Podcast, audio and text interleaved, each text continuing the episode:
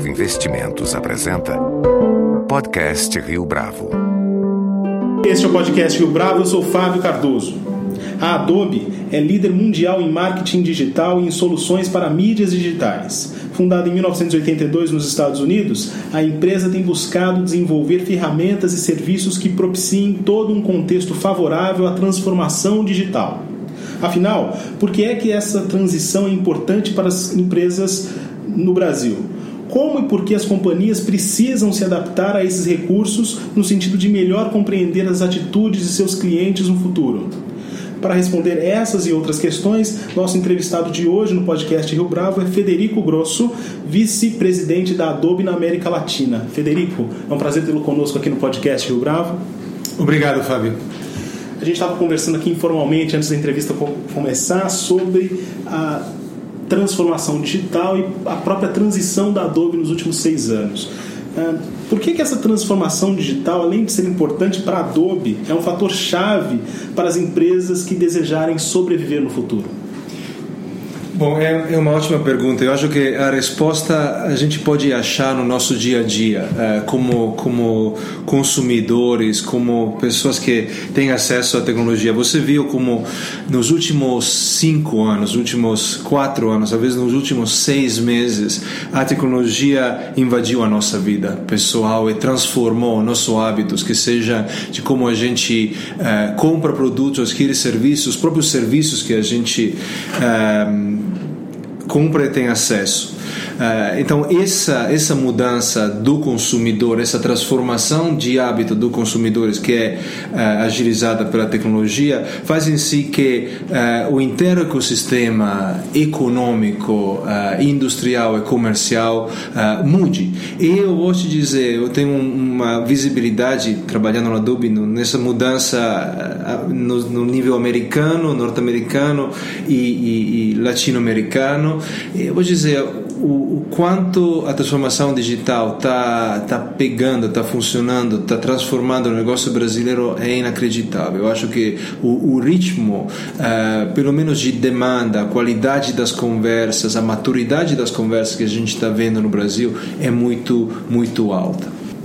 Ainda nessa conversa informal antes da entrevista, você tinha comentado a respeito do contexto cultural da Silicon Valley aqui para a América Latina e para o Brasil especificamente. Como é que você tem percebido essa relação? Eu acho que a Vale do Silício uh, hoje em dia não é simplesmente mais um ponto de referência tecnológico, mas também uh, extremamente interessante as mudanças culturais dentro das empresas americanas. A gente está vivendo isso uh, na Adobe Brasil, implementando uma série de, de iniciativas que a gente vê acontecendo na, na, na Adobe no ponto de vista global. Uma dessas é, por exemplo, o caso do, do check-in, okay, o que a gente chama.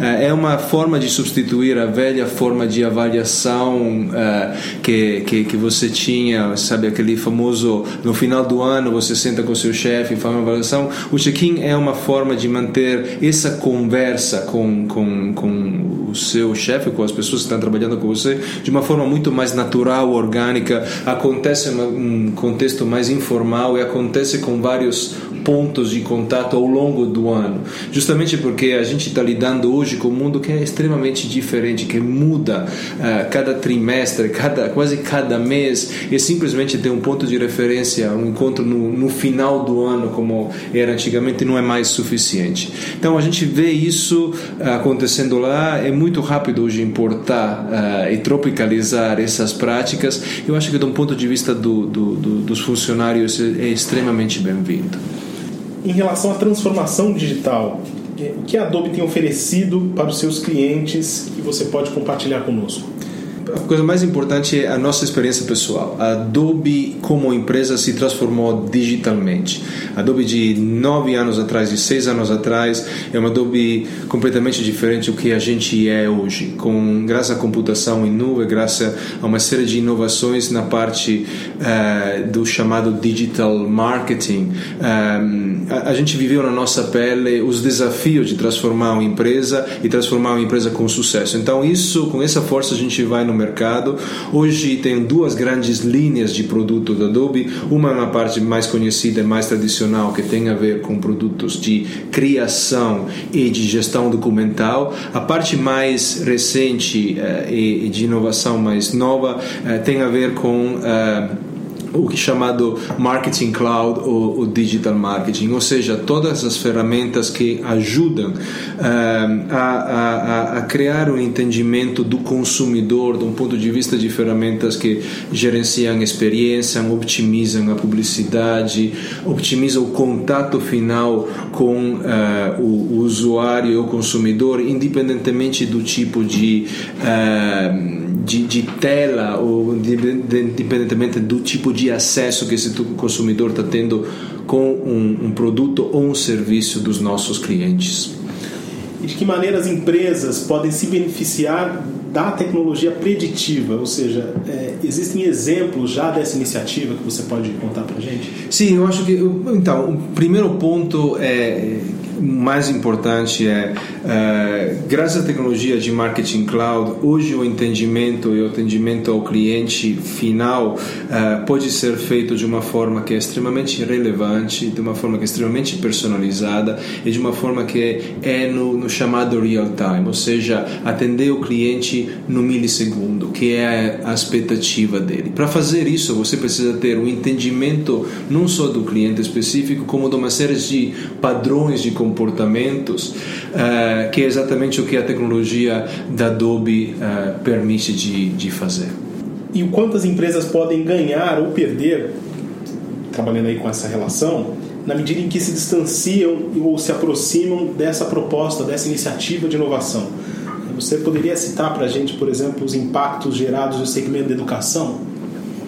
Sim, eu acho que. Uh Bom, primeiro, uh, inovação tem sempre esse, esse dilema, esse desafio. Quanto rapidamente eu vou abraçar ou quanto posso deixar os meus competitors uh, ganhar um pouco de terreno e depois eu aprender com, com erros deles. Eu acho que hoje o que a gente aprendeu com inovação, principalmente em digital marketing, é que é possível experimentar, é possível aprender, é possível inovar rapidamente, uh, medindo resultados resultados literalmente em questões de, de semanas ou, ou, ou, de meses e com isso criar uh, dentro da própria empresa um uh, um bagagem de, de, uma bagagem de experiência que é insubstituível. Eu acho que hoje estamos numa fase ainda de experimentação uh, em toda essa questão da, da, da, da, transformação digital, do digital marketing e com certeza uh, os, os, os, primeiros a, a entrar, ou quem está experimentando hoje, tem uma vantagem competitiva muito forte. Falando do tema específico da, da educação, a gente vê como uh, a própria forma de ensino está sendo totalmente revolucionada. Ou seja, a gente está voltando a uma forma de ensino que era pré um, um mercado massificado de educação. Ou seja, quase uma educação que é, é, é, é feita sob medida pelo, pelo estudante. O que a gente está vendo com alguns dos nossos clientes e parceiros mais fortes aqui no Brasil é literalmente a possibilidade de criar uh, uma série de currículos baseado em módulos. Esses módulos ser interativos e ser muito rico em termos de formato. Então, não é mais simplesmente um texto, é áudio, é vídeo, é a capacidade de interagir com, com o conteúdo e criar um, para cada estudante uma forma de, de, de aprender que é baseada não simplesmente em uma forma extremamente linear, mas na capacidade de, de, de, de enriquecer o assunto com vários formatos. Então, essa parte de, de, de, de que podemos chamar de, de, de, de, de editoria digital, literalmente está transformando em questão de, de, não de anos, mas em questão de meses, a forma como o, o ensino é, é gerenciado e apresentado até aqui no Brasil. E que tipo de estratégia a Adobe tem adotado para fazer com que os clientes mais refratários a essas transformações compreendam a relevância dessa mudança? Acho que é um, é um grande trabalho de evangelização do mercado. Eu acho que precisa ter, de um lado, claramente, a, a convicção que o que a gente está fazendo é importante, faz uma diferença, e graças a Deus a gente tem resultado uh, para ter isso. E também a humildade para lembrar que estamos todos criando esse mercado junto. Então, os clientes mais refratários talvez são aqueles que têm mais para perder e que precisam aprender a defender. E esse, essa passagem, passagem dessa ponte nunca é fácil, porque uh, não todas as respostas são dadas. É muito fácil ser um, um assim, de uma forma um pouco poliânica dizer uh, o futuro é digital, mas no dia a dia a gente precisa demonstrar uh, a eficácia, porque na, nessas transformações, na base dessas transformações dependem carreiras e trabalho de muitas pessoas e também o futuro de, de grandes marcas. Então, precisa, eu acho que, claro, eu pessoalmente tenho um entusiasmo e como evangelizador, mas você precisa também ter o respeito de entender a complexidade, principalmente de indústrias maduras que estão atravessando isso. Então é um ir mão na mão e atravessar essa ponte junto, eu diria. Em termos internacionais, como é que as empresas fora do Brasil, pensando no contexto aqui da América Latina, têm se posicionado em relação a essa transformação? Eu acho que o Brasil, talvez junto com, com o México, uh, são os dois países que, por tamanho, uh, podem apresentar casos uh, de, de, maior porte no setor financeiro, no setor da telecomunicação, no próprio setor da, da educação, em relação à inovação. Eu acho que tem casos eh, na região inteira que poderiam ser citados como grandes exemplos de transformação digital.